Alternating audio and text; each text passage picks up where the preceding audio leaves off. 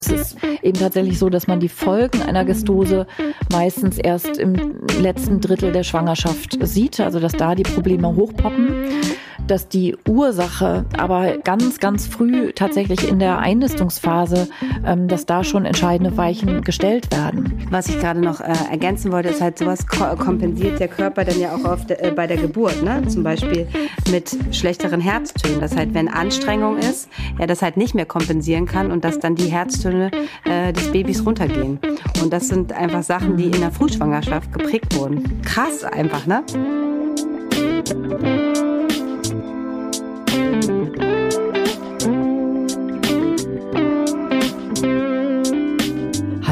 Hebammsalon, der Podcast für deine Schwangerschaft und Babyzeit.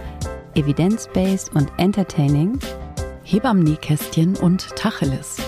Leichte Muse und Deep Talk. Und wir sind Sissy Rasche und Karin Dannhauer.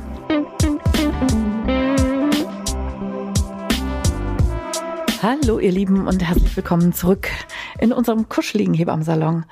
Ähm, wir haben wieder ein Gespräch für euch aufgenommen und ähm, haben ein Thema heute. Ähm, aber erstmal begrüße ich meine liebe Sissy. Wir sind schon wieder getrennt voneinander oder immer noch getrennt voneinander. Wir nehmen wieder remote auf. Hallo Sissy. Hallo Karin, liebe Grüße in den Prenzlauer Berg ähm, aus dem Headquarter hier Charlottenburg. Ähm, nächste Woche aber endlich zusammen und nächste Woche haben wir auch endlich mal wieder Besuch bei uns im Hebammensalon. Darauf freue ich mich auch schon. Genau, können wir schon mal sozusagen einen kleinen Hinweis geben. Genau, nächste Woche haben wir wieder eine Gästinnenfolge, eine ganz tolle, mehr wird noch nicht verraten. Ähm, und auf die könnt ihr euch schon mal freuen. So, und heute, was machen wir heute? Heute lesen wir erstmal eine äh, Hörerin-Frage vor. Oder Sissi? Du hast da irgendwas rausgegraben. Ja, ich habe hier eine ganz ähm, ähm, schöne Frage. Ähm, liebe Karin, liebe Sissy, ich höre sehr gern euren Podcast. Vielen Dank für euren tollen Input, den ihr dort liefert. Sehr, sehr gerne. Vielen Dank auch für den kurzen Exkurs zum Thema Windefrei in der letzten Folge. Ich hatte an diesem Thema bereits Interesse, als mein erstes Kind noch sehr klein und ich im Wochenbett war. Da sich meine Hebamme nicht auskannte und ich bisher dachte, dass es super unpraktisch ist, habe ich dieses Thema nicht weiter verfolgt. Ihr habt mir in eurem letzten Podcast aber Mut gemacht und es vielleicht doch doch noch zu versuchen, da man ja doch in vielen Situationen Windeln anziehen kann und es vorrangig um die Signaldeutung des Babys geht. Das hatte ich bisher missverstanden. Nun meine Frage, wie gehe ich dieses Thema nun am besten an und ist es mit einem drei Monate alten Säugling schon zu spät? Ich würde mich sehr über eine Antwort von euch freuen. Also, das ist ja so, wie wir es auch so ein bisschen äh, besprochen hatten, dass, glaube ich, einfach dieser Name windelfrei so ähm, viele äh, Mütter einfach verunsichert, weil man denkt, oh Gott, dann habe ich gar keine Windeln mehr. Und deshalb ist, probierte man es erst gar nicht aus. Ne? Wenn man jetzt gleich darüber sagen würde, dass es um die Signaldeutung geht und dass man Kinder da mit ähm, begleitet, wäre es, glaube ich, einfach schon, dass viel, viel, viel mehr Mütter einfach da auch Interesse haben. Deshalb nochmal, dein Baby ist ja erst, finde ich, drei Monate alt, deshalb ist es überhaupt noch gar nicht so spät. Und ähm, ich finde es immer ganz wichtig, dass man erstmal erstmal anfängt, gar nicht so viel darüber nachdenkt, sondern du kannst ja erstmal damit anfangen, äh, dein Baby abzuhalten, zum Beispiel immer, wenn es aufwacht und vielleicht jetzt nicht gerade gleich so doll. Äh, es gibt ja auch so Babys, die wachen auf und wollen sofort trinken und da kann man nichts anderes mehr machen. Aber ansonsten ist es immer ein guter Zeitpunkt sozusagen nach dem Aufwachen dein äh, Kind ähm, abzuhalten, weil dann ist die Blase voll, dann dann äh, äh, pinkeln die meistens immer oder haben, setzen auch Stuhlgang ab.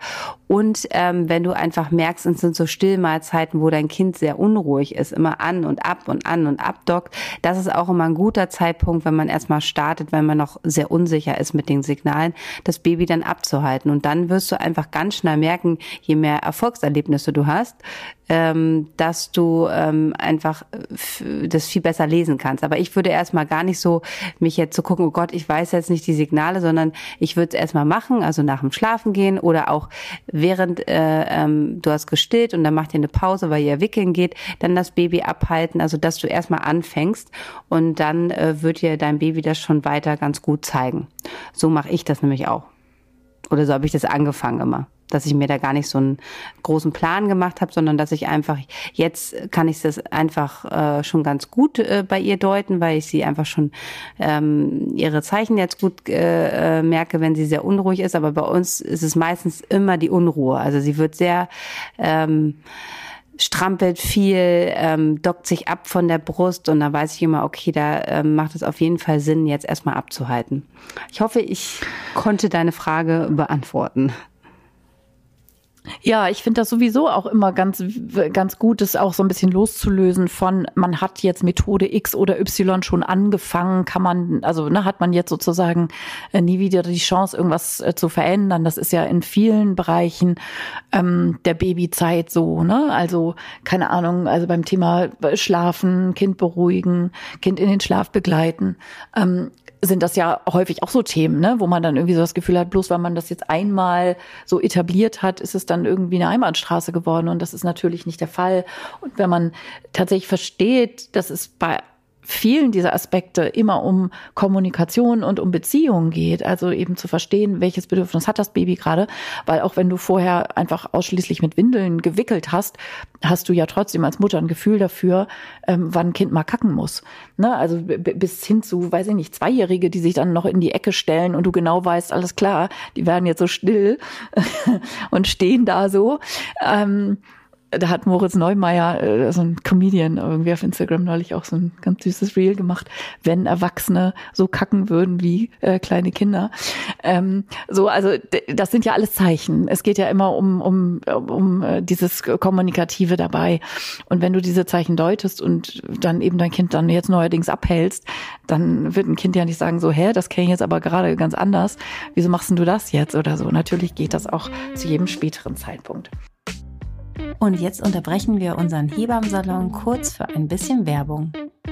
Und wir haben heute wieder Veleda als unseren Partner im Hebammensalon wir haben ja auch schon viel darüber erzählt, dass ähm, Schwangere sich massieren sollen. Und das Gleiche gilt natürlich auch für eure Babys. Die lieben natürlich auch Massage. Ja, unbedingt. Babymassage ähm, ist ähm, ja quasi von Anfang an auch vollkommen indikationsfrei, einfach nur weil es schön ist.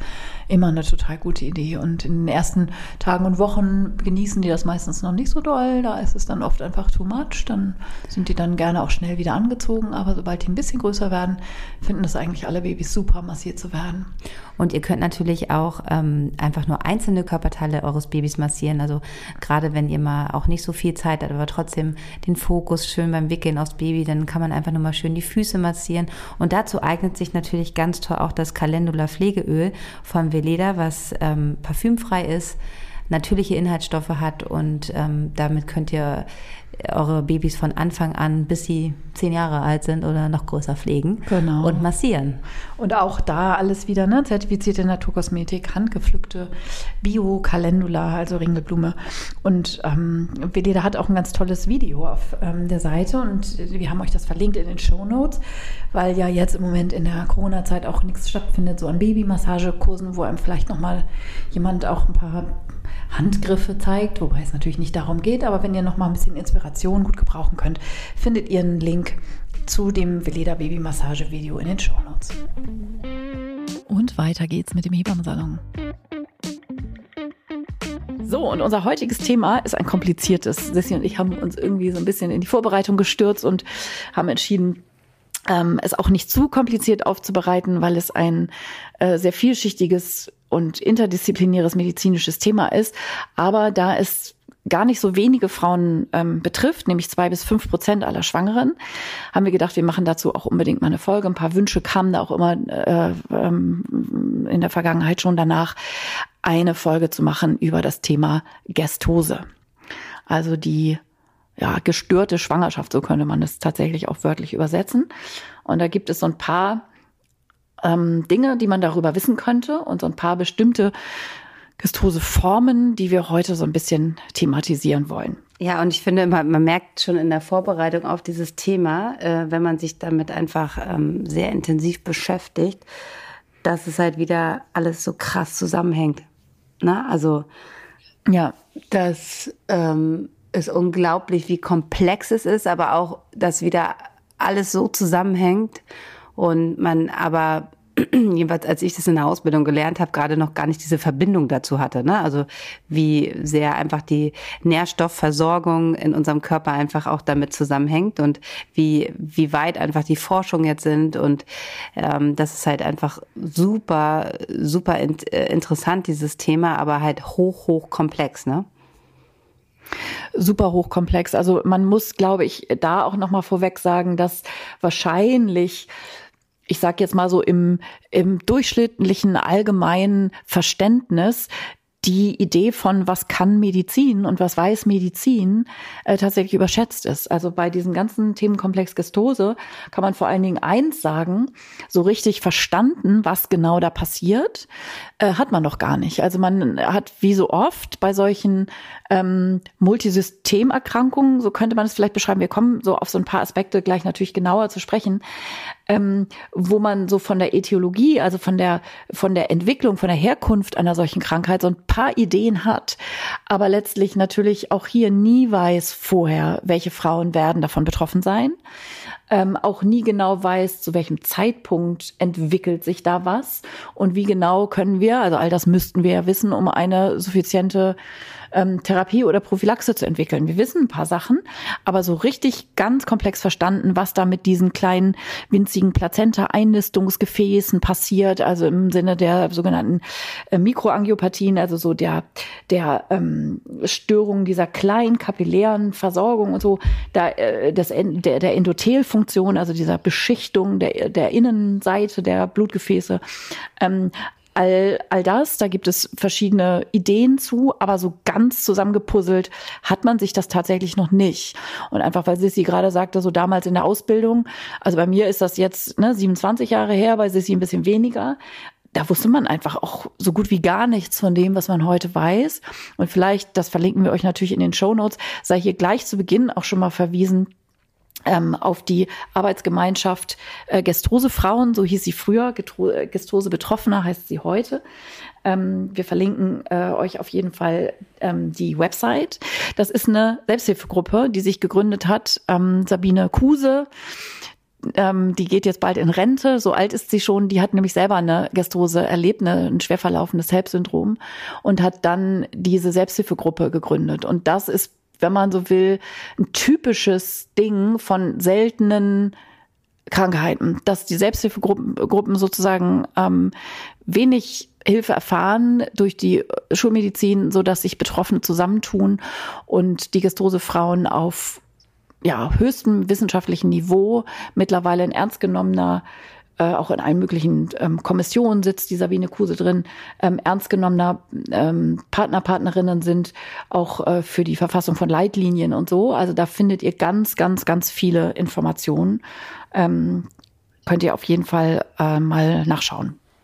Ich finde es auch ähm, die Entstehungsgeschichte, also wie die angefangen haben. Ne? In Arbeitskreisen haben sich dann wirklich ja. Frauen getroffen. Dann gab es irgendwie so überregionale Treffen, bis sie dann, habe ich gelesen, ähm, ähm, von einer Betroffenen, der Mann, die Firma, haben sie ein bisschen Teil auf so einer Website, bis sie irgendwann eine eigene Website. Also wirklich auch ähm, eine richtig, richtig schöne Entstehungsgeschichte. Und ähm, unglaublich äh, komplex, wie die das jetzt aufgebaut haben. Und es gibt tolle Broschüren. Also ähm, das ist auf jeden Fall auch immer eine Seite, auf die ich Frauen verweise, weil sie einfach, na, wenn man selber davon betroffen ist, dann ist es ja so, wie wir das in der Diabetes-Folge hatten, Hebammen, die selber einen Schwangerschaftsdiabetes hatten, die haben sich, setzen sich dann nochmal ganz anders mit auseinander. Das ist natürlich immer ähm, ja einfach toll, wenn es dann sowas und die Seite ist top also sehr, sehr zu empfehlen und ähm, unheimlich äh, informativ.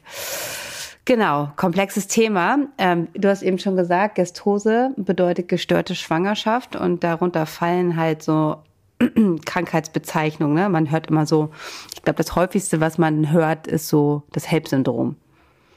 So, was euch so vielleicht geläufig ist oder äh oder vielleicht auch die klassische, was man früher EPH-Gestrose genannt Stimmt. hat. Und diese diese Wörter, also diese Buchstaben EPH stehen für E wie ähm, Ödeme, also auf alles ja alles im Eng englischsprachig, ne? Edema, ähm, Ödeme P für Proteinurie, also das ähm, der Verlust von Eiweiß über den Urin. Deshalb unter anderem wird immer auch euer Pipi gestickst, wenn ihr also mit ne, mit einer Untersuchung auf Glucose, auf Protein, auf Nitrit ähm, dass man im Urin guckt, ob da Dinge zu finden sind, die da nicht hingehören in der Schwangerschaft, also die Proteinurie und das H für Hypertonie, also für den Bluthochdruck. Und das waren sozusagen früher so die drei Symptome, die man dann sozusagen ganz am Ende der Entstehungskette bei den Frauen gesehen hat. Ne? Die hatten Ödeme, die hatten eine Proteinurie und die hatten dann früher oder später auch einen Bluthochdruck. Das ist sozusagen die alte Bezeichnung und das, was man vielleicht klassischerweise unter Gestose ähm, versteht. Früher, ganz früher hieß es Schwangerschaftsvergiftung. Ich sage das nur deshalb, weil das immer noch im Volksmund sozusagen so verbreitet ist. Aber das ist alles sozusagen damit gemeint. All das meint man mit ähm, Gestose, HELP-Syndrom. Was haben wir noch? Was gehört da noch rein? Präklampsie. Das ist noch vielleicht ähm, ein Begriff, den ihr schon mal gehört habt. Ähm, das ist sozusagen, ähm, wenn die, der Blutdruck erhöht ist in der Schwangerschaft zum ersten Mal, ne? Ja, also Präeklampsie wörtlich übersetzt heißt das vor dem Krampfanfall. Ja. Also ganz früher, also noch vor, weiß ich nicht, 50 Jahren plus, als man sozusagen nur das Vollbild kannte eines einer eskalierten Gestose, da haben die Frauen, wenn die dann, wenn der Blutdruck so doll ansteigt und der ganze Stoffwechsel sozusagen so komplett entgleist, dann hat man am Ende auch irgendwie Krampfanfälle. Die sehen wir heute natürlich überhaupt nicht mehr. Ähm, also ich habe zumindest noch nie einen wirklichen eklamptischen Anfall, einen Krampfanfall ähm, einer Schwangeren gesehen als Folge sozusagen einer, einer, einer Gestose. So weit lässt man das heute äh, schlichtweg einfach gar nicht mehr kommen. Ne? Man hat genug ähm, Möglichkeiten sozusagen die Symptome zu lindern, vor allen Dingen den Bluthochdruck. Da kriegt ihr dann Blutdruck senkende Medikamente, so dass ihr natürlich nicht da in so, ein, in so eine äh, wirklich präeklamtische Situation rasselt. Aber das ist immer noch so übrig geblieben in der Benennung. Präeklampsie nennt man das sozusagen so als Oberbegriff für verschiedene Formen der Gestose, die eben auch mit einem erhöhten Blutdruck einhergehen. Ähm, genau, dann, ähm, dass man generell einen schwangerschaftsinduzierten ähm, Bluthochdruck hat das ähm, gibt es sozusagen, also äh, unter diese Gestosen fallen halt alle diese Krankheiten, ne? Also das HELP-Syndrom, ähm, die Präklampsie, ähm, dann hattest du ja eben schon angesprochen, nur Eklampsie, also nur Krampfanfall, ne? Kannst ja auch, was es ja eigentlich gar nicht mehr gibt. Ich habe, ähm, ich glaube vor, boah, lass mich lügen, acht Jahren habe ich eine Frau betreut, die ähm, nach der Geburt einen Krampfanfall bekommen hat. Also es war auch sehr, sehr dramatisch. Ähm, und ähm, ich habe sie bei der Folgeschwangerschaft betreut. Also bei mhm. der Folgeschwangerschaft. Und sie hat ähm, beim ersten Kind sozusagen. Und es kam wieder. Also es kam Gott sei Dank kein Krampfanfall, aber der Bluthochdruck kam, ähm, der Bluthochdruck kam zum Ende der Schwangerschaft ganze Schwangerschaft. Ja, das gibt's ja leider häufig, ne? Ein, ein erhöhtes Wiederholungsrisiko, wenn Frauen bei einer Schwangerschaft ähm, schon mal eine Eklampsie oder Präeklampsie oder Gestose, jetzt irgendwie die Verwirrung komplett zu machen, entwickelt haben, ist, ist das Folgerisiko in einer Folgeschwangerschaft höher. Mm, wir sprechen gleich auch noch darüber, was man möglicherweise dann in Folgeschwangerschaften mit diesem Wissen eines erhöhten Risikos dann eben auch von vornherein so ein bisschen anders ähm, machen könnte oder wie man möglicherweise das Risiko im Vorwege, wenn man das früh genug weiß, ähm, beeinflussen kann. Ähm, Sissi, du hast auch was angesprochen, ähm, was auch so ähm, bezeichnend ist für eine Gestose oder eine Präeklampsie, dass sie üblicherweise mit der Geburt sofort aufhört, weil der Körper dann mit seinen Schwangerschaftshormonen, also es ist eine Erkrankung, die nur in der Schwangerschaft auftritt und natürlich schwangerschaftsspezifisch ist und damit auch sozusagen Schwangerschaftshormon assoziiert ist. Also ohne Schwangerschaftshormone hat man keine Gestose und wenn ihr nie mehr schwanger seid und das Baby da ist und die Schwangerschaftshormone aus eurem Körper verschwinden, verschwindet auch die Gestose. Man hat manchmal aber so einen Überhang sozusagen und gerade bei den schweren Verlaufsformen, ähm, die dann manchmal auch sehr rasant verlaufen können. Ne? Also du und ich, wir kennen beide Situationen.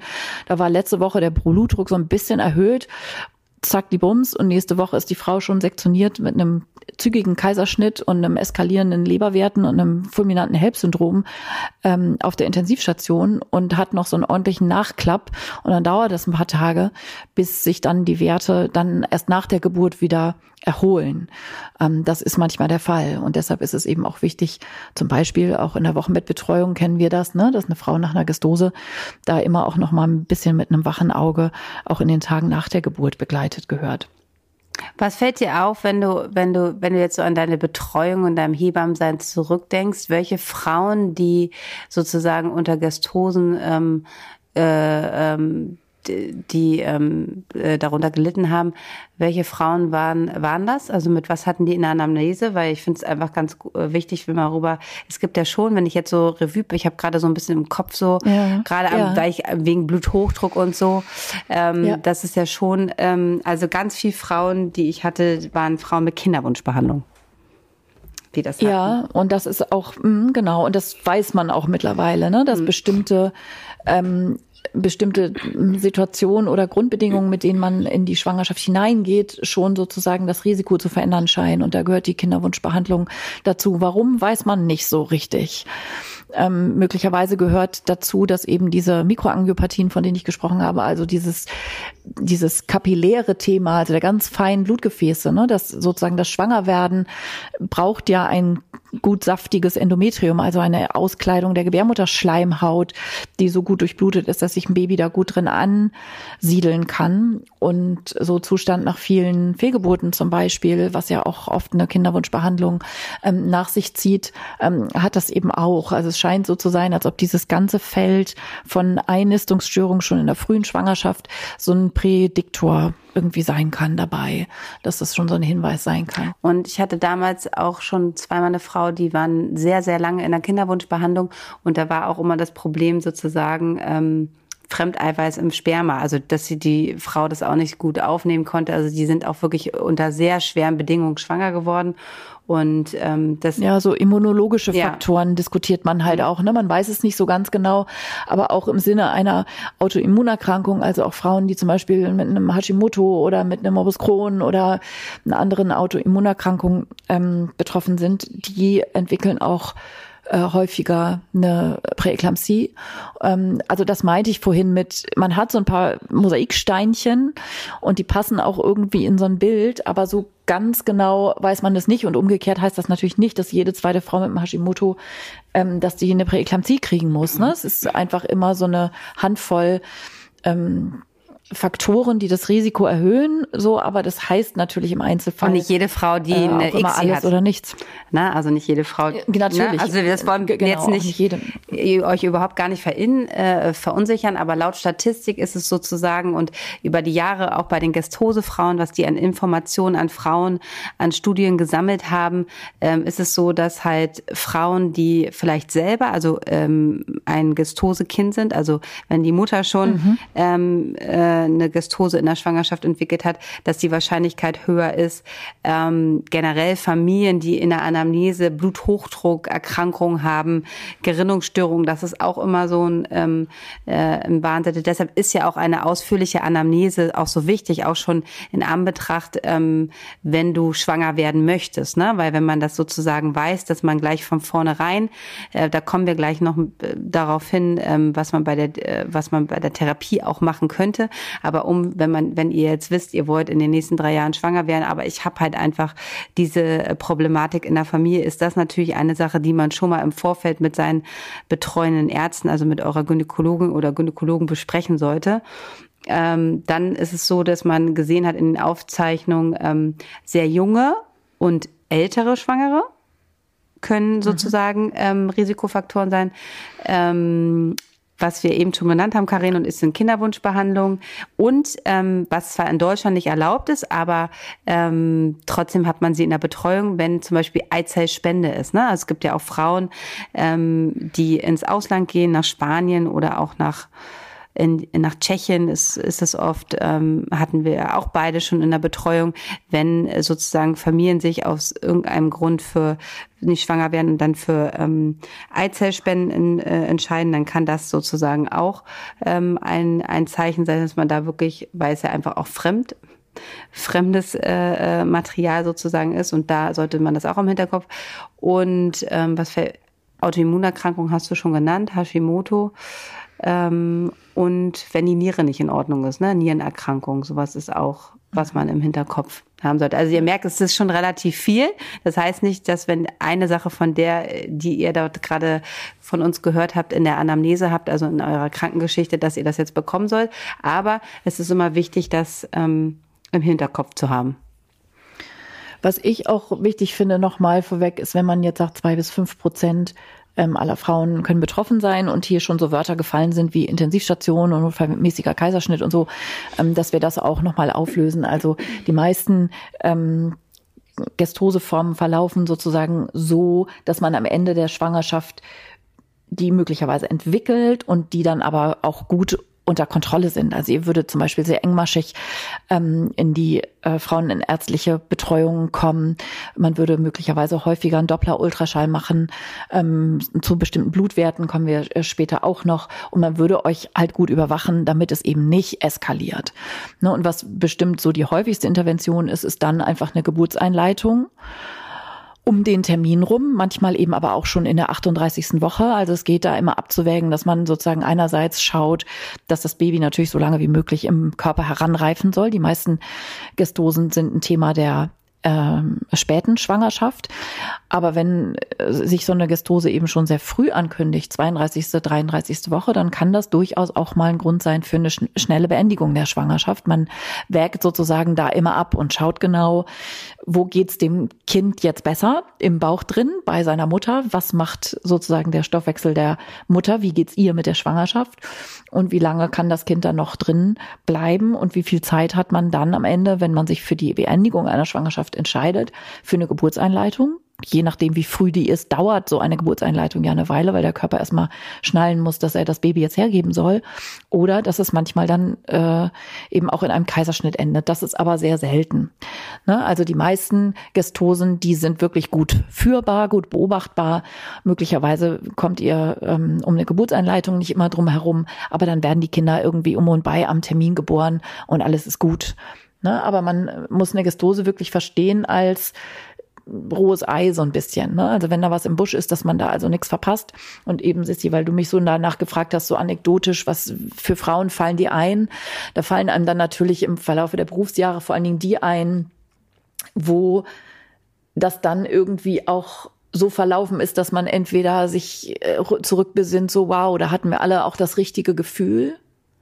Also das finde ich manchmal immer so spannend, ne? so auch äh, rückblickend ähm, in ganz verschiedenen Situationen in der Geburtshilfe dieses intuitive Gefühl ist immer so ein bisschen, wird immer so ein bisschen belächelt. Aber bei all diesen Frauen war so ein Gefühl von, also bei den Frauen jetzt von Katastrophenwahrnehmung. Irgendwie hatten die alle das Gefühl, hier läuft richtig gerade was schief. Und ich hatte auch immer so ein Gefühl von, da nehme ich jetzt heute Abend um 10 noch Blut ab und schicke die nicht erst morgen oder so in Ruhe zum Frauenarzt, sondern die geht jetzt heute noch mal in die Klinik oder ich fisch die da raus bei mir aus der Akupunktur, weil die irgendwie, also ohne das jetzt benennen zu können, komisch aussieht oder ich ein komisches Gefühl habe oder irgendwie sowas. Also das finde ich dann immer wieder erstaunlich, wie man bei so seltenen Situationen einfach in einer erfahrenen Betreuung tatsächlich auch immer mal so wieder sowas erlebt, dass man irgendwie sagte, so, und die geht jetzt in die Klinik und zack, die Bums. Alle sagen im Nachhinein, boah, wie hast denn das raus? Also da hattest du ein gutes Gefühl und so und irgendwie hatte man das da, oder? Kann ich gar nicht beschreiben, aber das kennst du gut, ne? Ja, das kenne ich total gut und ich glaube einfach, es ist auch wichtig, dass man Symptome ernst nimmt. Ne? Oft wird ja dann so auch was so abgeschüttelt, ne? wenn sie sowas beschreiben und man denkt so, ach ja, nee, ähm, aber dass man da wirklich immer ganz genau hinhört, weil sowas kann sich ja innerhalb von Stunden einfach total umschlagen und da ist man dann immer froh, wenn man doch gleich schon früh reagiert hat und es gar nicht erst schlimmer wird. Und man ja, die Frauen da so raus ähm, fischen kann. Ähm, äh, was, was ein also ganz weg vom Drama hin zur Prophylaxe. Genau, was ja ein ganz wichtiger Tipp ist, ähm, äh, und ich war, ich kann mich noch an mein Externat, das habe ich ähm, bei deiner ersten Hebamme ja gemacht, äh, und da waren wir, glaube ich, auch bei einer Gastrosefrau, und da bin ich das erste Mal in Verbindung gekommen. Also es ist auch auf jeden Fall 15 Jahre, ja 15 Jahre her, und ähm, da ähm, da bin ich das erste Mal in Kontakt äh, äh, gekommen mit den Gestosefrauen äh, in meinem Externat bei dieser Hausgeburtshebamme. Und ähm, da weiß ich noch, dass die gesagt hat zu, zu der Frau, und du musst immer alles salzen. Und dann hast du ein Stück Gurke in der Hand und ein Ei und dann haust du da nochmal Salz drauf. Und man denkt erst so, okay, gut, so. Aber ähm, das ist auf jeden Fall für alle Schwangeren, ähm, unabhängig von Vorerkrankungen, total wichtig, weil ähm, wenn sich die Plazenta einnistet, dann haben wir einen erhöhten Bedarf. Und das ist für die Blutmenge total wichtig. Und ähm, deshalb habe ich das immer, das habe ich so in meinem Ohr als äh, junge Hebammenschülerin, wie ich da saß, auf, auf die Gurke und auf das Ei ordentlich Salz. Mhm, genau, also da geht es so um osmotische ja. ähm, Prozesse, ne? dass das Salz-Flüssigkeitsverhältnis ähm, im Blut so eine wichtige Rolle spielt, dass, damit das Blut eben schön viskos, flüssig gut ähm, fließen kann und auch wirklich gut, gut durch diese kleinen kapillären ähm, äh, Strukturen dann überhaupt ähm, fließen kann. Genau. Also anders als, als ähm, Herr Lauterbach, der nicht Salz, habe ich neulich irgendwo gelesen, ähm, solltet ihr euch das hier in der Schwangerschaft nicht hinter die Ohren äh, schreiben, sondern ähm, salzt euer, ähm, euer Gemü äh, eure Gurke gut äh, und äh, damit euer Blut schön ähm, fließen kann und nirgendwo festhängen bleibt, sondern ähm, äh, das einfach gut fließt. Und wenn man einen hohen Blutdruck entwickelt, dann ist das tatsächlich eines der ersten, fast kann man sagen, Notfallmaßnahmen. Ähm, es gibt ja auch den salzsensiblen Hypertonus, also was weiß ich, vielleicht hat eure Oma einen hohen Blutdruck und der Hausarzt sagt hier kein Salz essen. Das ist was anderes. Das ist eine ganz andere Etiologie. Da ist man manchmal ein bisschen irritiert, wenn man das hört. Aber es ist wirklich im Rahmen einer Gestose ein wirklich erstaunlich, also weil es so einfach ist, erstaunlich wirksames Tool, dass die Frauen wirklich, also grammweise, das könnt ihr dann genau nochmal bei den Gastrose-Frauen auf der Website nachlesen, ähm, dass die Frauen wirklich grammweise ähm, Salz ergänzen, um den Blutdruck runterzukriegen. Und das funktioniert wirklich manchmal erstaunlich toll. Also innerhalb von zwei Tagen hat man da manchmal den Blutdruck echt um zehn, manchmal sogar um 20 Punkte gesenkt durch diese einfache Maßnahme. Das ist auf jeden Fall ähm, ein Versuch wert. Und in der Prophylaxe, also gut zu salzen sozusagen, das ist in der Schwangerschaft immer günstig. Und ähm, wie ihr dann sozusagen die, die Salzmenge dann ausrechnet, wenn ihr sie wirklich braucht, weil ihr einen hohen Blutdruck entwickelt, das könnt ihr dann im Detail dann nochmal nachlesen und natürlich vor allen Dingen mit eurer Hebamme, die euch dann hoffentlich gut betreut, ähm, auch besprechen. Ja, das ist äh, ähm, die Adresse dann eurer Wahl. Ähm, was wir in unserer Recherche einfach noch ähm, auch gemerkt haben und auch wussten, aber jetzt nochmal, wenn man da sich wirklich nochmal ein paar Tage mit beschäftigt, ähm, ist halt einfach, dass alles auch wieder zusammenhängt mit dem Nährstoffbedarf. Ähm, Bedarf. und da kommen wir dann jetzt ja. wieder zu den ganz feinen äh, ähm, also hochkomplexes Thema, ne? Also nix jetzt hier um jetzt und und bitte auch nicht, wenn ihr jetzt wie euer Vitamin D-Mangel ist so und so, das können wir nicht beantworten. Das, das müsst ihr ähm, ärztlich alles abklären lassen. Ne? Also das ist wirklich ähm, nicht böse gemeint, aber wir können diese Beratung einfach ähm, nicht. Ähm, erstmal ist es nicht erlaubt, ne? Also es ist gar keine. Wir stehen ja mit euch in überhaupt gar keiner äh, Hebammenarbeit in Kontakt. Ähm, das sind einfach sozusagen Informationen, die wir euch hier geben können aber die letztendliche individuelle Betreuung von euch selber, das muss ärztlich oder mit eurer betreuenden Hebamme erfolgen. Aber das ist auf jeden Fall, ähm, was mich wieder so ähm, zum Nachdenken gebracht hat, wie wie wichtig einfach dieses Thema in den nächsten Jahren einfach noch sein wird, wie ist unser äh, Nährstoffhaushalt und wie sensibel ist er auch, wenn halt kleinste Faktoren halt schon nicht stimmen. Ne?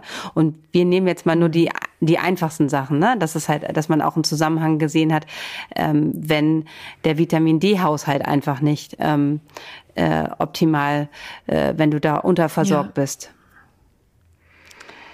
Genau, also Vitamin D ist, also ne, kurioserweise, das kommt echt immer wieder überall. Also wenn man dann irgendwelche Erkenntnisse gewinnt, guck, hier ist schon wieder Vitamin D irgendwie ein Faktor. Omega-3 ist auch ein wichtiger ähm, Faktor. Das hat mit dem Blutgerinnungssystem eben auch ähm, eine Beziehung und mit dem immunologischen ähm, System eben auch. Also die Omega-3-Fettsäuren sind unglaublich wichtig. Ähm, dann gibt es einen Marker im Blut, das sogenannte Homozystein. Das ist ein Eiweiß Stoff oder ein Eiweißabfallprodukt, wenn man so will, was im Körper anfällt. Und normalerweise wird es verstoffwechselt und ausgeschieden. Und es gibt Menschen, das ist einfach genetisch geprägt und es gibt einen sogenannten Polymorphismus, was bedeutet, dass es eben sein kann, dass bestimmte Stoffwechselsituationen nicht so optimal ähm, ablaufen und dass dieses Homozystein ähm, eben nicht so gut abgebaut werden kann.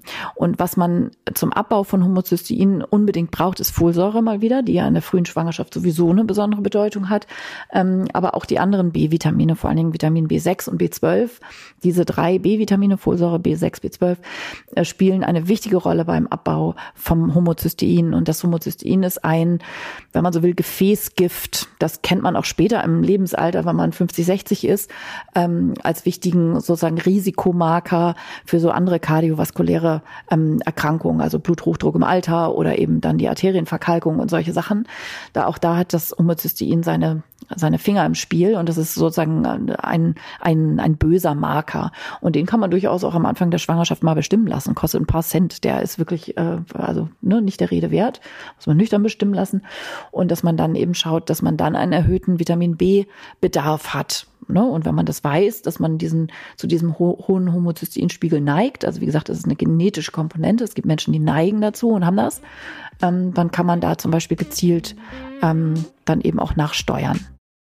Dann würde ich jetzt noch mal einen Satz kurz sagen, mal gucken, ähm, dass ja. sich natürlich auch der Nährstoff, ähm, die Nährstoffversorgung im Laufe der Schwangerschaft ändert, also ein höherer Bedarf ist, ne? wenn der Bauch wächst, dass man halt, deshalb ist halt einfach äh, schon einfach Blutkontrollen sozusagen und gucken, wie es sich verhält, einfach wichtig, um da halt, ähm, wenn man wenn man halt einen Mangel hat, einfach ähm, auch durch einfache Tools, ja, so wie diese Nahrungsmittel zu ergänzen, halt einfach den Körper wieder ins Gleichgewicht zu bringen. Ne? Also es ist ja manchmal gar nicht so eine großen Stellen, sondern man kann da eigentlich relativ einfach dann halt auch ähm, ähm, nachjustieren. Und vor allen Dingen ganz zu Beginn der Schwangerschaft ist das eben wichtig. Ne? Also es ist ähm, eben tatsächlich so, dass man die Folgen einer Gestose meistens erst im letzten Drittel der Schwangerschaft sieht, also dass da die Probleme hochpoppen dass die Ursache aber ganz, ganz früh tatsächlich in der Einnistungsphase, ähm, dass da schon entscheidende Weichen gestellt werden. Und dass zum Beispiel der Bluthochdruck, der sich am Ende entwickelt, fast so wie so ein Erfordernisblutdruck ist. Also man kann sich das so vorstellen, wenn die Plazenta-Gefäße sich gut in das Endometrium einsiedeln und diese ähm, Arterien, die sind so spiralig. Und wenn die schön spiralig sind, dann können sie das Blut auch gut durchlassen. Ich mache das jetzt absicht mal so ein bisschen laienhaft. Wenn die aber eben nicht gut ausgebildet sind, ganz früh in der Schwangerschaft, dann kommt einfach nicht mehr so viel Blut beim Kind an.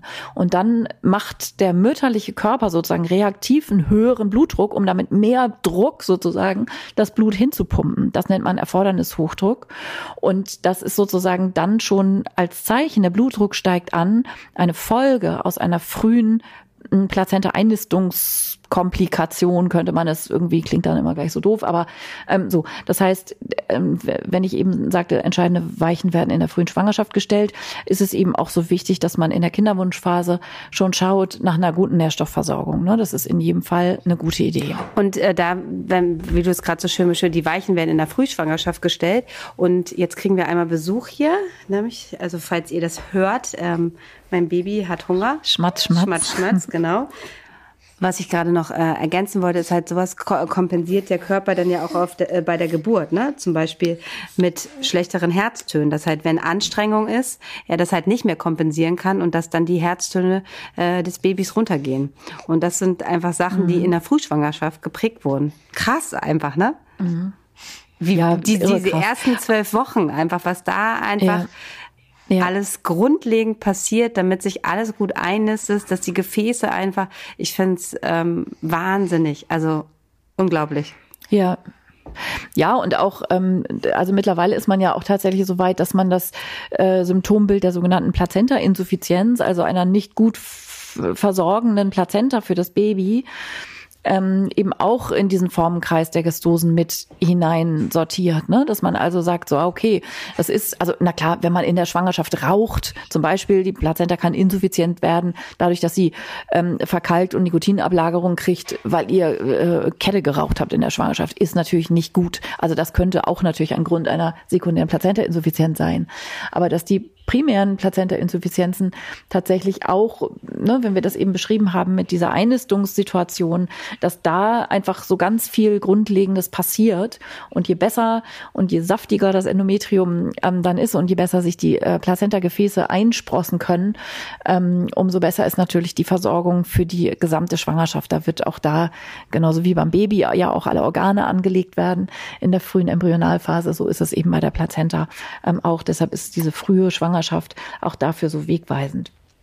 Was ähm, vielleicht auch einfach noch wichtig ist, gerade wenn man ähm, bestimmte, sich bestimmt ähm, ernährt, zum Beispiel auch vegetarisch und vegan, dass man da halt auch wirklich ähm, äh, ganz genau aufpasst in der Schwangerschaft. Also man hat einfach einen erhöhten Eiweißbedarf, der ganz wichtig ist, dass der gut gedeckt ist, wenn man keine tierischen Produkte isst, dass man da dann halt wirklich, wirklich ähm, gut kontrolliert die Blutwerte und vor allen Dingen die Sachen dann halt ergänzt. Ne? Also Vitamin Vitamin B6 ganz, ganz wichtig und B12, das hast du eben auch schon mal angesprochen, aber das ist bei der, ähm, der ist nicht unbedeutend, der Eiweißmehrbedarf ähm, von ja. ähm, nicht schwanger zu schwanger, dass man da wirklich ja. einfach ähm, genau guckt, dass man das alles gut im Griff hat. Ähm, es gibt vielleicht noch was, darauf können wir kurz darauf hinweisen, wenn man sozusagen eine Gastrose schon mal hatte und jetzt in die zweite Schwangerschaft hineingeht und sozusagen alles tun möchte, um dem vorzubeugen, dann ist diese Nährstoffversorgung ein ganz wichtiger, ein ganz wichtiger Punkt, den wir eben beschrieben haben. Ähm, ein zweiter ist so ein bisschen Off-Label-Verfahren. Das ist ähm, ASS und zwar sozusagen als Baby ASS, also Aspirin. Ne? Eben nicht so wie als Kopfschmerztablette mit 500 Milligramm, sondern ähm, mit 100 oder sogar bis 150 Milligramm, also diese sogenannten Baby-Aspirin, die, weiß ich auch nicht, der Opa vielleicht auch äh, nimmt, ja, der mal einen Herzinfarkt hatte oder sowas. Ähm, weil das einfach die Blutgerinnung in der Weise so ein bisschen beeinflussen kann, dass das Blut so ein bisschen flüssiger wird und so Mikrotrompen sozusagen vorbeugen kann. Ähm, das wird mittlerweile auch relativ weitreichend empfohlen. Das muss man eben auch nur früh genug damit anfangen. Damit kann man sozusagen schon rund um die Konzeption beginnen, wenn man das weiß. Und da seid ihr ja möglicherweise noch nicht in Kontakt mit euren tollen, schlauen Hebammen und Gynäkologinnen, so dass ihr sowas durchaus, also ich finde, das kann man jetzt hier auch immer sagen, äh, auch auf eigene Faust tun könnt. Ne? Es gibt sozusagen überhaupt keine Risiken, die das hat. Deshalb ist man da mittlerweile, also die Evidenz, das Evidenzlevel ist so, dass man sagt, ja, nicht alle Studien sagen das Gleiche, dass das äh, der totale Burner ist, aber es hat eher Vorteile als Nachteile, Nachteile nämlich gar keine. Und deshalb ist das ruhig ein Versuch wert. Ne? Dass man also ähm, auch bei Frauen, die zum Beispiel viele Fehlgeburten hatten, wird das ja häufig auch empfohlen, aus einem ähnlichen Grund. Da geht es einfach um diese Mikrodurchblutung ähm, in dieser fragilen Einnistungsphase. Und das kann man mit ASS ganz gut beeinflussen. Plus, dass ja auch da ähm, wichtig ist, vorher dann schon den ganzen Nährstoffgehalt, also den ganzen Nährstoffe einmal prüfen lässt und dass man da gegebenenfalls halt natürlich auch alles auffüllt, was aufgefüllt werden muss oder ergänzt. Ähm, wenn man ähm, schwanger werden möchte. Ansonsten wollen wir noch so ein bisschen, dass es ja auch mittlerweile auch so ein paar Tests gibt, also Frauen, die sozusagen, mhm. wir hatten ja zu Beginn mhm. des Podcasts gesagt, ähm, was Risikofaktoren sein können und wo man halt in den ersten äh, zwischen der neunten und dreizehnten Schwangerschaftswoche jetzt auch ähm, äh, Test machen kann, ähm, wo man vielleicht einfach darauf schon ein bisschen und dann ähm, die Schwangerschaft sozusagen da weitgehend gut zu betreuen, um halt eine schwere Gestose zu vermeiden. Genau, also diese Bluttests, das sind so spezielle Plazenta-Enzyme und so. Das ist alles relativ komplex, ist auch nicht billig. Also zahlen die Krankenkassen nur auf Indikation.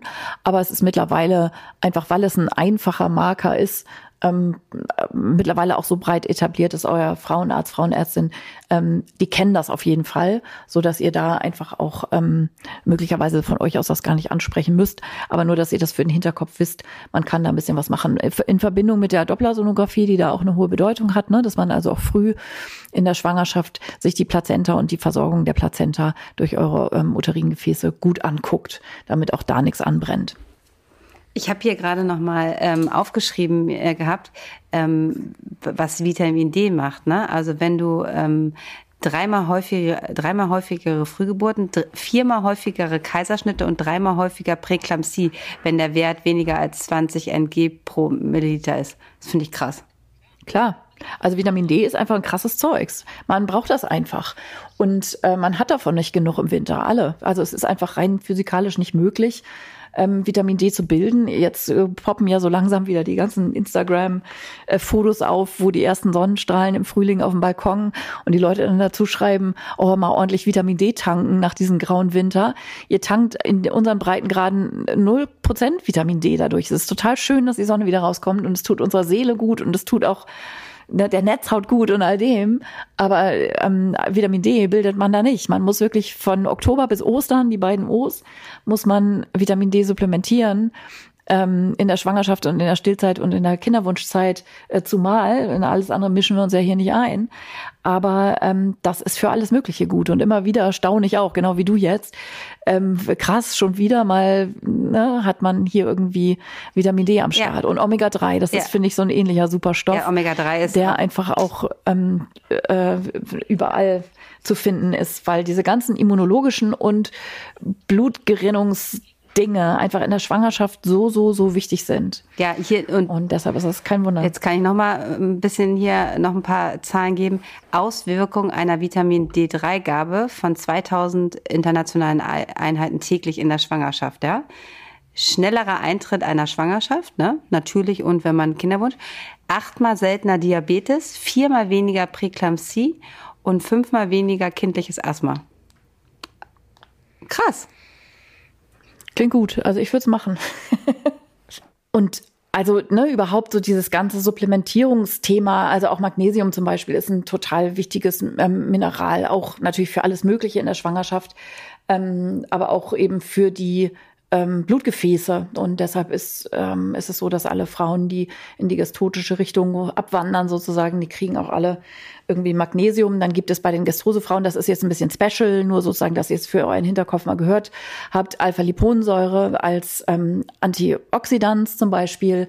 Ähm, gibt es auch ähm, Studien sozusagen, die da von Gewinn mit, äh, mit Alpha-Liponsäure sprechen.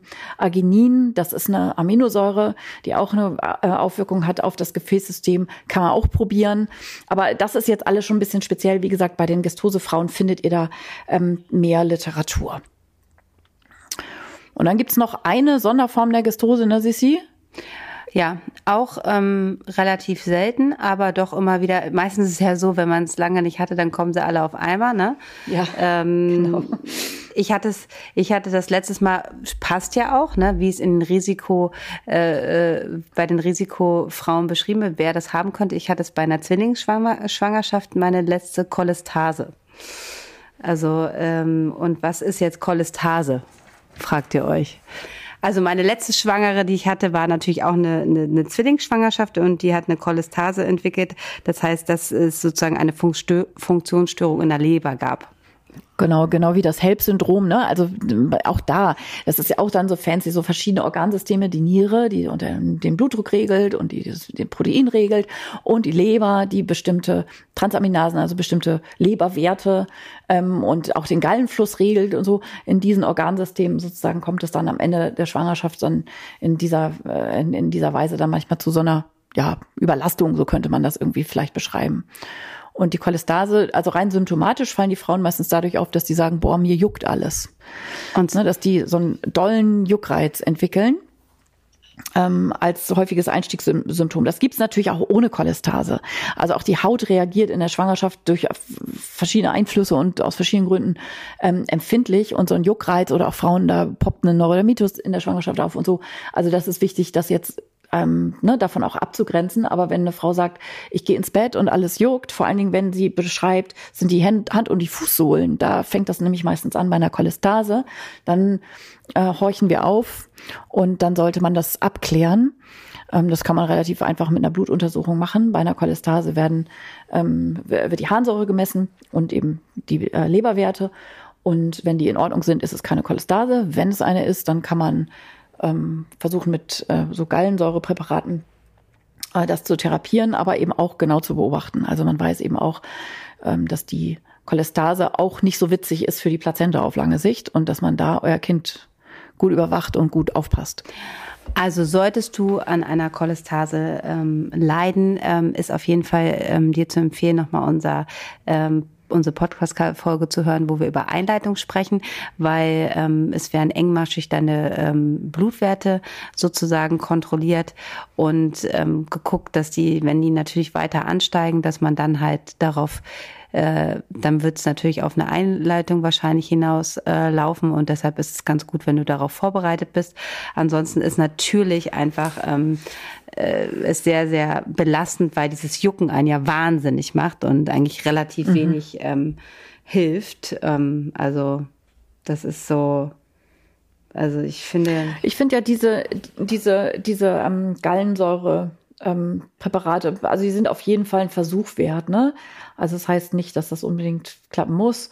Ähm, äh, aber diese, also UDCA ist so eine Abkürzung für diese, wie kriege ich das zusammen? Oso Desoxycholsäure oder so. Das ist auf jeden Fall ein Versuch wert, aber das kriegt ihr von eurem Arzt verschrieben, ist jetzt für hier wahrscheinlich auch schon zu special. Mariendienste unterstützt die Le Leber, ne? Ähm, Stimmt. Mariendienste. Ja. Ähm, ich finde halt, ähm, dass auch hier, wie für irgendwie, ich benutze es ja für alles, dein Recovery Spray auch ganz gut hilft, gerade wenn man so immer so kurz, ne, dass man sich mal kurz damit besprüht. Auf der Haut. Auf der mhm. Haut.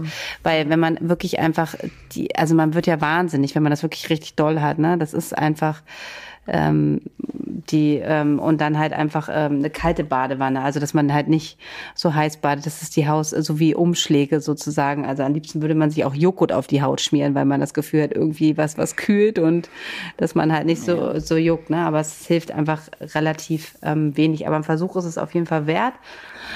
Ähm, das ist sozusagen noch eine Form. Ähm, die sozusagen ähm, mit dazugehört. Ähm, und ähm, wichtig ist natürlich halt, wenn ihr sozusagen ähm, eine von diesen äh, unter die äh, eine Erkrankung feilt und eure Schwangerschaft sozusagen ähm, schnell beendet wird, entweder durch einen ähm, Kaiserschnitt oder auch durch eine Einleitung, ist natürlich auch oft so, dass es sich dass es oft so 32., 34. Woche, wie Karin vorhin schon gesagt hat, dass wir uns dann natürlich noch im Frühgeburtsalter bewegen. Also dass ihr dann meistens sozusagen auch noch mehrere Wochen ähm, mit eurem Baby in der Kinderklinik seid, falls ihr es nicht sozusagen bis, ähm, bis zur 37. Woche schafft.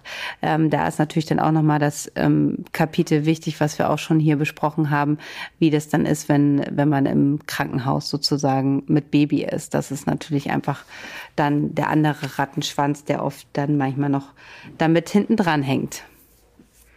Ja, genau. Also auch zu verstehen, dass ihr euch eure Schwangerschaft, also oft in dem Moment, wo das Wort Gestose fällt, gerade wenn es dann tatsächlich diese Form ist, die wir jetzt hier zuletzt besprochen haben, die dann einfach auch richtig Medizin braucht und die vielleicht einen Klinikaufenthalt braucht und die vielleicht ähm, ne, bedeutet, dass das Baby früher, als es an der Zeit wäre, geholt werden muss, dass das ja häufig sehr abrupt kommt. Ne? Man hat sich so auf die letzte Phase der Schwangerschaft gefreut, da wird es dann ganz gemütlich und mit dem Nestbau und dann geht man nochmal zum schwangeren Yoga und zur Akupunktur und macht es sich so richtig schön und dann ist es so abrupt so, dass gesagt wird, ja, nee, wir biegen jetzt mal hier woanders anders ab. Und ab jetzt ist das eine relevante Risikoschwangerschaft und man muss ins Krankenhaus und möglicherweise wird das Kind früher geholt. Dass man da auch ähm, ja so eine Form von unter Schock steht und auch diese emotionale Komponente ja so wichtig ist, ne? dass ihr Angst habt um euch und um euer Baby und ähm, dass das so von jetzt auf gleich so eine andere Wendung nimmt. Das ist für die Frauen häufig auch was, was einem dann so länger nachhängt. Und da haben wir auch ähm, in diesem Kapitel, was ich sie eben angesprochen hatte in der Folge ähm, über aus dem Kreissaal in die Kinderklinik heißt es, glaube ich, ähm, so ne, wenn so eine Schwangerschaft abrupt endet und ihr so emotional auch gar nicht so hinterherkommt, ähm, da haben wir auch noch mal ausführlich über diesen Aspekt gesprochen.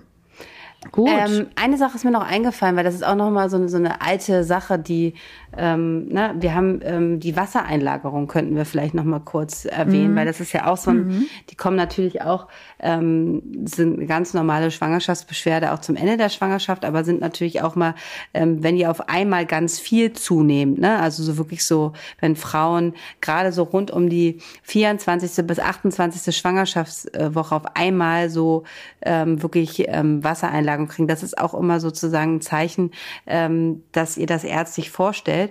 Und ähm, früher hat man ja immer gesagt, okay, wenn man ähm, entwässern wirkt, ähm, entwässern, äh, so wie es die Brennnesseltee und so weiter, ne, das hilft ganz im Gegenteil, weil ihr dann die ganzen guten Sachen aus ihrem Körper rausschwemmt, die wir halt wollen. Also dann macht ihr euch sozusagen eher noch mehr äh, Wassereinlagerung. Das ist auch nochmal eine wichtige Sache, weil das sagen ja immer gerne, das ist auch immer so eine so ein, so ein alter Tipp, ne? Also dass man halt die Omas genau, ne, so Entwässerungsmittel hier und äh, Reistage, Reistage, Brennnesseltee, Zinkkrauttee, so so so Sachen, dass man da halt ähm, alles verboten. Alles verboten. Ne? Also diese Flüssigkeit braucht euer Körper und ähm, ganz im Gegenteil, ihr sollt bitte nicht entwässern. Schwimmen gehen ist aber gut. Ja. Also alles, was sozusagen über Kompression dazu führt, also im Wasser sozusagen beim Schwimmen äh, durch den durch den ähm, äh, äh, Druck des Wassers sozusagen physikalische Kräfte auf das Gewebe, dass sozusagen Wasser ins Gefäßsystem ähm, zurückgebracht wird, auch Kompressionsstrümpfe und so. Das kann man alles gerne machen, weil dann das Wasser im Gefäßsystem äh, landet und sozusagen nicht über die Niere, die Niere dann irgendwie noch äh, belastet und, an, und angekurbelt wird über entwässernde ähm, Mittel sozusagen. Na, also physikalisch äh, schwimmen gehen und so ist total super. Danach könnt ihr ordentlich pinkeln. Ähm, und das kann man alles ähm, machen, aber keine entwässernden Mittelchen. Ob sie jetzt natürlich in Anführungsstrichen sind äh, oder Medikamente, vollkommen egal. Nichts davon sollt ihr machen.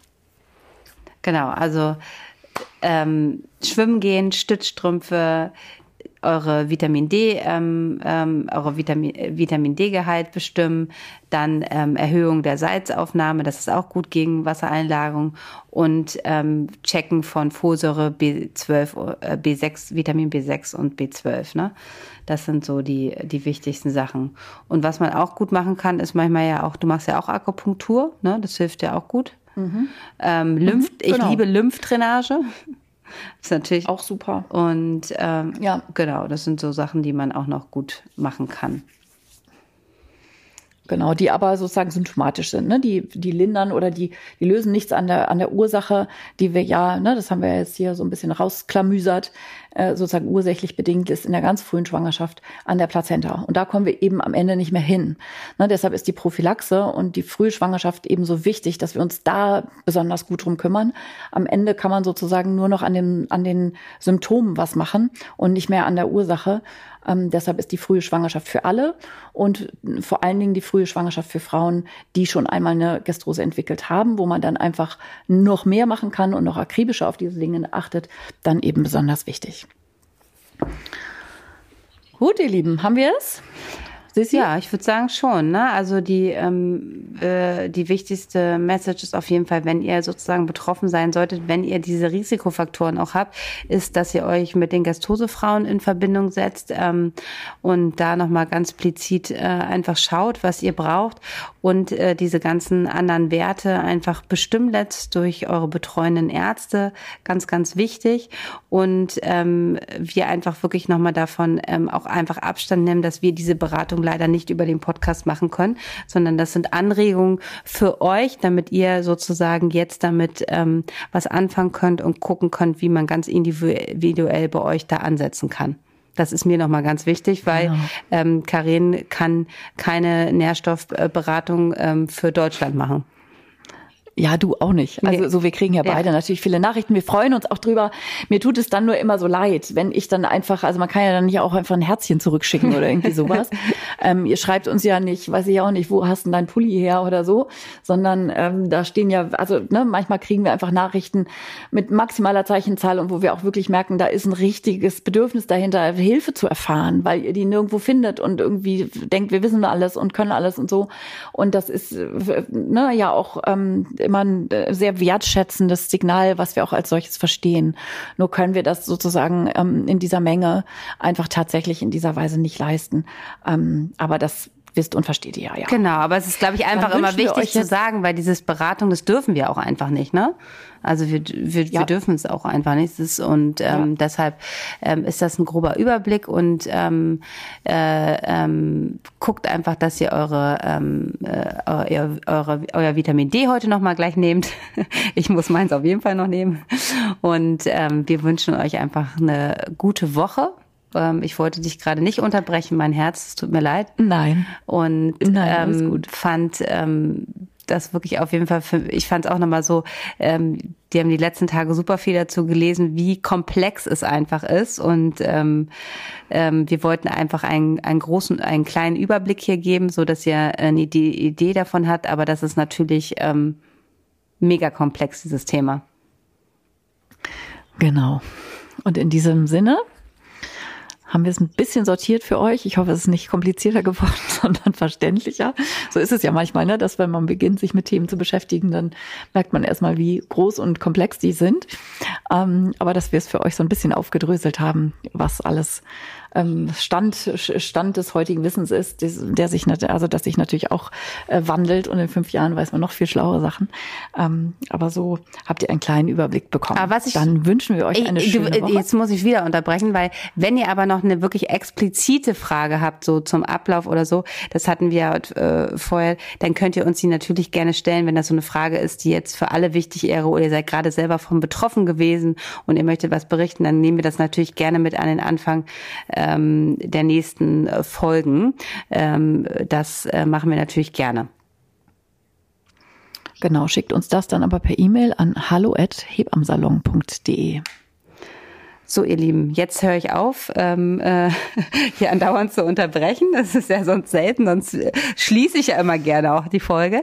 Ähm, wünschen wir euch, äh, wünsche ich euch auch nochmal eine gute Woche und danke fürs Zuhören. Und danke an dich, genau, Karin. Bis bald. Bis bald. Tschüss. Tschüss. Das war der Hebammsalon mit Sissi und Karin. Produktion, Redaktion Julia Knörnschild.